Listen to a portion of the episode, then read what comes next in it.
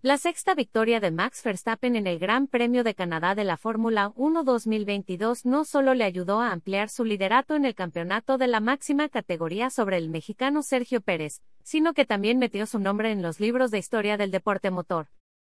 Verstappen se impuso con autoridad en el circuito Gilles Villeneuve partiendo desde la pole position obtenida el sábado bajo condiciones de lluvia.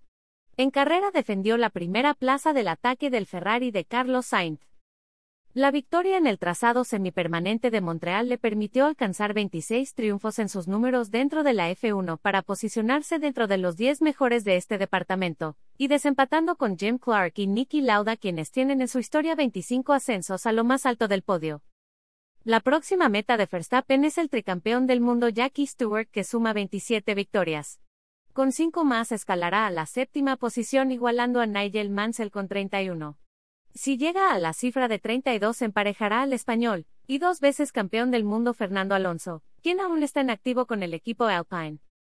Para llegar al top 5 de este listado, el piloto de Red Bull Racing debe conseguir 41 triunfos para igualar la marca del tricampeón brasileño Ayrton Senna.